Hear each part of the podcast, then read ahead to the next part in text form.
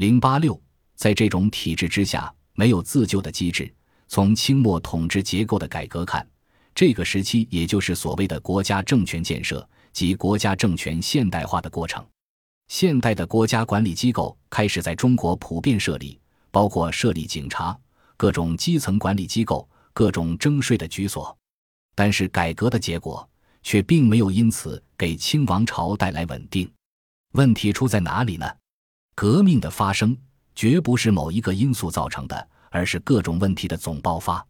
过去我们在讨论辛亥革命爆发原因的时候，指出主要有以下几点：一、清政府的腐败无能；二、编练新军造就了自己的掘墓人；三、清政府成为西方列强的傀儡政府；四、预备立宪的倒退，建立皇族内阁；五、铁路收归国有，触发了保路运动；六、长期的汉满矛盾。七人民的不满，各地民变层出不穷等等。除了第三条，今天看起来并没有充足的证据。辛丑条约后的清政府仍然是一个独立的政府，而非外国人控制的傀儡政府。其他各条应该说对清廷倒台都是有推动作用的。我想指出的是，辛亥革命前十年无论如何都是太平天国之后清王朝统治最成功、最开放的十年。但同时，也是由于太平天国运动中央集权削弱以后，权力逐步集中的时代，晚清集权造成了这个王朝缺乏自我纠错的机制，削弱了执政能力，也因此缺乏应变能力。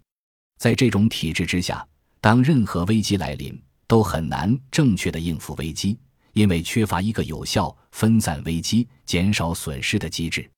犹如一艘大船一旦触礁。除了等待沉默，几乎没有自我救生的可能。在新政废除科举和现代国家政权建设之前，中国是一个士绅社会。由于科举制度的发展，每年各地有大量的学子通过各级科举考试。但是清代实行的是小政府的政策，正式职位非常有限，大部分有功名的士人并没有机会加入官僚体制当中。甚至一辈子都没有机会获得任何实职，不过他们却有另外一条出路，即积极的参与到地方事务中，成为地方事务的领导者。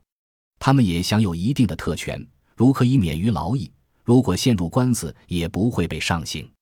清政府的正式权力机构实际上在县衙门一级就基本结束了。虽然近些年有学者对皇权不下县的说法提出了不同的看法。其实本质上和我们对清代县级政权的认识也并不矛盾，仍然是费孝通等前辈学者已经研究过的那样的士绅社会，即由地方精英所主导的地方社会的管理。